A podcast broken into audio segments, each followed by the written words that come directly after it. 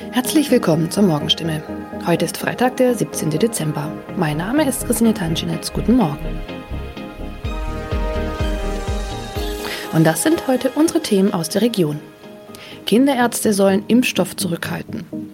Freifahrt in der Stadtbahn bei kaputten Automaten. Und Papagei überlebt Wohnungsbrand und wird Tage später gefunden. Weil nicht genügend Corona-Impfstoff für Kinder im Alter von 5 bis 11 Jahren vorhanden ist, fordert das Land Baden-Württemberg nach Informationen der Heilbronner Stimme dazu auf, ausreichend Impfstoff für die Zweitimpfung zurückzuhalten. Von der Bundesebene wurde uns mitgeteilt, dass auch die Lieferung des Impfstoffs für Kinder im Alter zwischen 5 und 11 Jahren voraussichtlich nicht in der erwarteten Menge lieferbar sein wird, heißt es in einem Schreiben vom Sozialministerium, das am Donnerstag landesweit an die mobilen Impfteams, die Stadt- und Landkreise sowie an die Kinderärzte per Mail verschickt worden ist. Das Schreiben liegt unserer Redaktion vor. Baden-Württemberg wurde vom Bund zuletzt zugesagt, bis zum Jahresende rund 300.000 Dosen des Kinderimpfstoffes zu erhalten. Diese Zusage kann nun offenbar nicht eingehalten werden. Sollten vom Bund anderslautende Informationen kommen, werde das Sozialministerium diese umgehend an die impfenden Akteure weitergeben und die Verteilung anpassen. Mehr dazu lesen Sie heute auf stimme.de. Seit 1. November hat der Stadtbahnbetreiber Albtal Verkehrsgesellschaft AVG die Fahrscheinautomaten in den Stadtbahnen stillgelegt. Sie sind noch da, funktionieren aber nicht. Da alle Haltestellen nun mit stationären Automaten ausgestattet werden, seien die Automaten in den Zügen nicht mehr nötig, erklärt die AVG die Gründe. Die Geräte sollen nun Zug um Zug in den 229 Stadtbahnen ausgebaut werden. Nur damit fällt auch die Alternative weg, wenn ein Automat an einer Haltestelle defekt ist. Was gilt dann? Manchmal sind Haltestellen einige Kilometer entfernt. Soll ein Kunde, der vielleicht wichtige Termine hat, so einen Umweg auf sich nehmen, wenn ein Automat an einem Haltepunkt defekt ist? Oder gilt eine Kulanzregel und er darf dennoch in die Bahn einsteigen? AVG-Sprecher Michael Kraut stellt für das Gebiet des Karlsruher Verkehrsverbunds klar, Dort dürfen Fahrgäste bei einem defekten Automaten an der Haltestelle einsteigen. Sie sollten den Defekt entweder dem Stadtbahnfahrer oder gegebenenfalls dem Prüfpersonal in der Bahn melden. In dem Fall werde kein erhöhtes Beförderungsentgelt verhängt. Man könne jederzeit prüfen, ob eine Störung an einem bestimmten Automaten vorlag. Auch im Heilbronner Hohenloher Haller Verkehrsverbund gilt diese Kulanzregel. Mehr dazu lesen Sie auf stimme.de. Am vergangenen Samstag kam es in Neckargartach zu einem Wohnungsbrand, bei dem ein Mann und ein Papagei verletzt wurden. Ein zweiter Papagei blieb unverletzt. Später stellte sich heraus, dass sogar ein dritter Papagei in der Wohnung sein müsste. Wenige Tage nach einem Hausbrand in Heilbronn haben Feuerwehrleute einen überlebenden Papagei aus einer betroffenen Wohnung gerettet. Ein aus der Wohnung geretteter Papagei wurde zudem vorsorglich einer Tierklinik übergeben. Der andere Vogel blieb am Samstag unverletzt. Doch damit war das Papageienproblem noch nicht gelöst. Denn am vergangenen Dienstag habe sich der verletzte Bewohner bei der Polizei gemeldet und mitgeteilt, einer seiner insgesamt drei Papageien müsste sich eigentlich noch in der Wohnung befinden.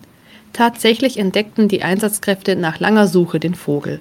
Später konnten sie das Tier wohlbehalten an den Besitzer übergeben, wie es heißt. Soweit die Nachrichten aus der Region.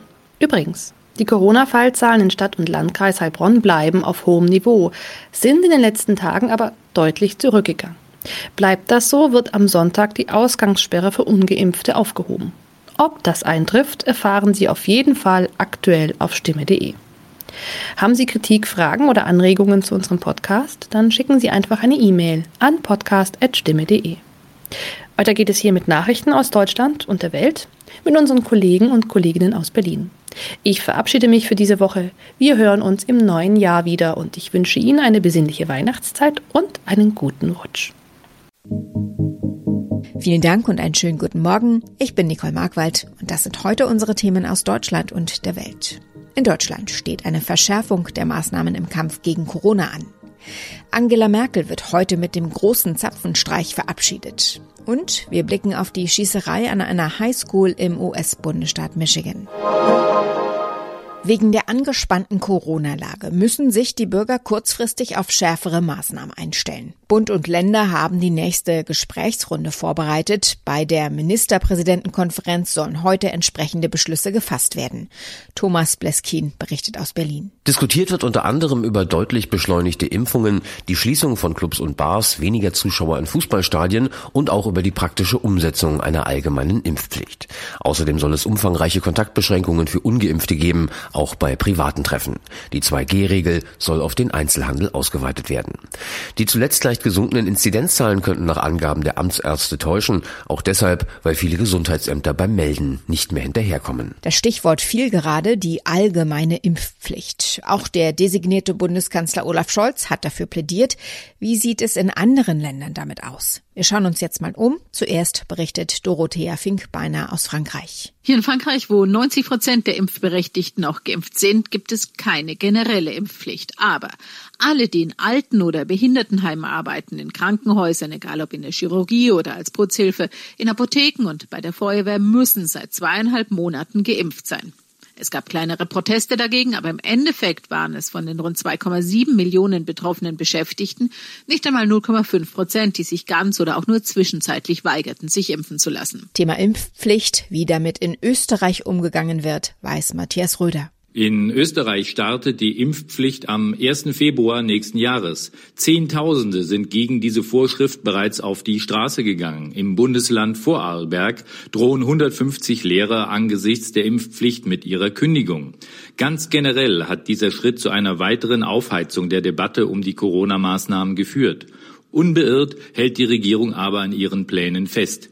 Die Schutzimpfung soll für alle ab 14 Jahren zur Pflicht werden. Welche Strafen den Verweigerern drohen, ist noch unklar. Soll die Corona-Impfung verpflichtend sein oder nicht? Claudia Wächter erklärt, wie Italien das Thema angeht. Ja, hier in Italien, da geht man in Etappen vor. Schon vor Monaten, da mussten sich hier alle Mediziner und Pfleger impfen lassen. Und nur wenige, die wurden gefeuert, weil sie das eben nicht akzeptieren. Ja, und äh, jetzt ist das Schulpersonal dran, das Militär, die Polizei und äh, das funktioniert gut. Allerdings äh, in der Hochburg der Impfgegner in Südtirol, da befürchten manche Chaos, zum Beispiel Lehrermangel. Heute Abend im Schein der Fackeln wird Angela Merkel nach 16 Jahren als Bundeskanzlerin mit einem großen Zapfenstreich der Bundeswehr verabschiedet. Es ist eine der höchsten Würdigungen, die es in Deutschland gibt. Doch wegen Corona wird die Zeremonie im Verteidigungsministerium etwas anders ablaufen als sonst. Michelle Cradell berichtet aus Berlin. Wie wird denn die Zeremonie heute Abend aussehen? Ja, es werden Fackeln aufgestellt, es gibt einen Aufmarsch der Bundeswehr und Live-Musik vom Orchester, die sich Merkel auch selbst wünschen darf. Es werden weniger Gäste als sonst, aber von ungefähr 200 ist die Rede. Das sind vor allem Wegbegleiter aus ihrer Amtszeit. Vor Ort gilt dann 2G+, also alle müssen geimpft oder genesen und zusätzlich getestet sein. Trotzdem soll der Empfang, den es eigentlich geben würde, ausfallen, damit alle Gäste auch zusätzlich Abstand halten. Los geht's dann mit einer kurzen Rede von Merkel. Übertragen wird die ganze Zeremonie auch übrigens live im Fernsehen. Du hast eben schon die Musik angesprochen. Interessantes Thema. Welche Songs hat sich denn Angela Merkel gewünscht? Ja, da zeigt Merkel noch mal etwas Humor. Sie hat sich nämlich nicht nur klassische Lieder gewünscht, sondern zum Beispiel auch diesen Song hier von DDR-Punksängerin Nina Hagen. Du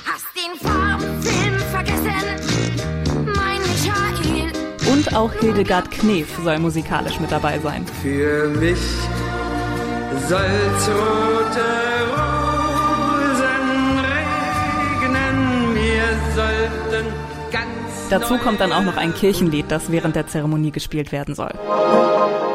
Die Opfer sind 14 bis 17 Jahre alt, der Täter erst 15. Am Dienstag schoss ein Zehntklässler an der Highschool in Oxford im US-Bundesstaat Michigan um sich. Vier Jugendliche starben, sieben Menschen, darunter ein Lehrer, wurden verletzt. Nun gab die Polizei bekannt, dass der 15-jährige Schütze am Vorabend der Tat ein Video über seine Mordpläne aufgenommen habe. Tina Eck mit Einzelheiten. Der 15-jährige Schütze von der Oxford High School ist als Erwachsener angeklagt wegen Terrorismus mit Todesfolge und vierfachen Mordes ersten Grades. Die Tat sei vorsätzlich geplant worden, sagte die Staatsanwaltschaft. Und das bestätigt auch das Video des Teenagers, in dem er über seine Mordpläne an der Schule spricht. Die Waffe hatte der Vater des Jungen erst wenige Tage vor der Tat erworben. Dem Zehnklässler war es gelungen, sie mitsamt Munition in die Schule zu schmuggeln und mindestens 30 Salven zu schießen. In unserem Tipp des Tages geht es heute um Weihnachtsplätzchen. Und die klassischen Rezepte haben meistens diese Zutaten und nicht zu knapp. Butter, Zucker, Weißmehl und Ei.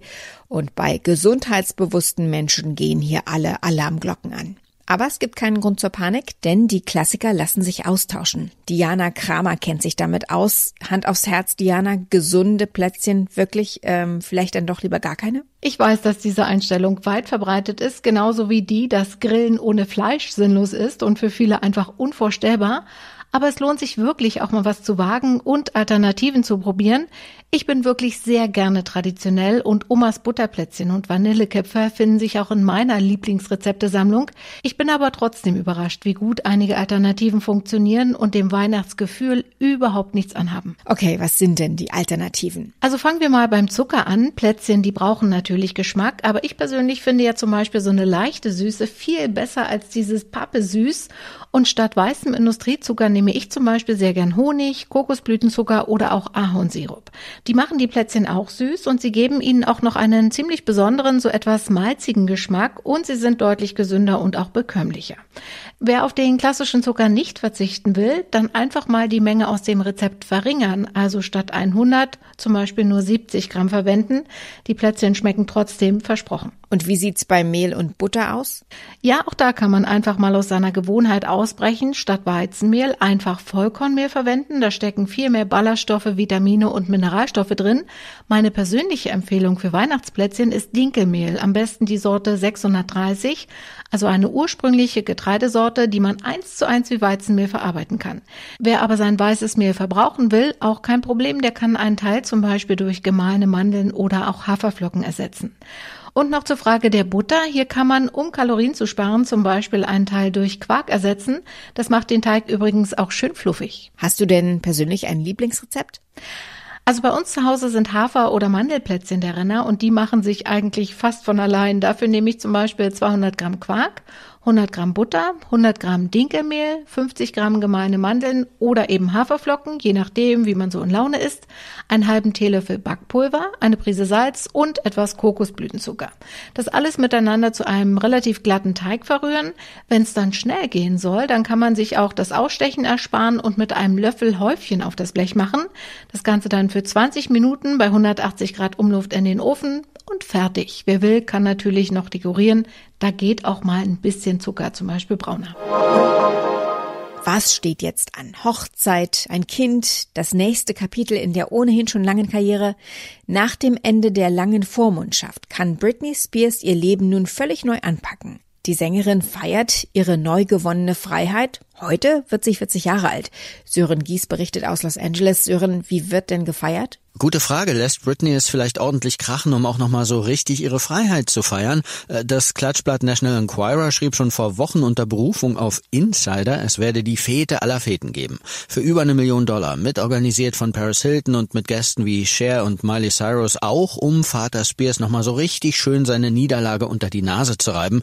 Ich glaube aber kaum, dass an diesem Gerücht irgendwas dran ist. Britneys Instagram-Nachrichten der letzten Zeit legen eher die Vermutung nahe, dass sie es sehr ruhig angehen lassen wird. Und was ist jetzt nochmal mit den Hochzeitsplänen? Da gibt's auch nichts Belastbares Neues wie etwa ein Datum, aber warum auch? Sie hatte ja erst Mitte September ihre Verlobung bekannt gegeben. Am Hochzeitskleid wird wohl schon geschneidert, angeblich von Donatella Versace, aber einen Termin gibt's eben bisher genauso wenig wie eine Bestätigung des Gerüchts, dass Britney nochmal Mutter werden will oder eine Antwort auf die Frage, ob sie an einen Comeback denkt. Im Moment will sie allem Anschein nach erstmal einfach nur Zeit für sich haben, um ihre seelischen Wunden heilen zu lassen, und die sollten wir ihr auch alle geben, finde ich. Soweit das Wichtigste an diesem Donnerstagmorgen. Ich heiße Nicole Markwald und wünsche einen guten Tag.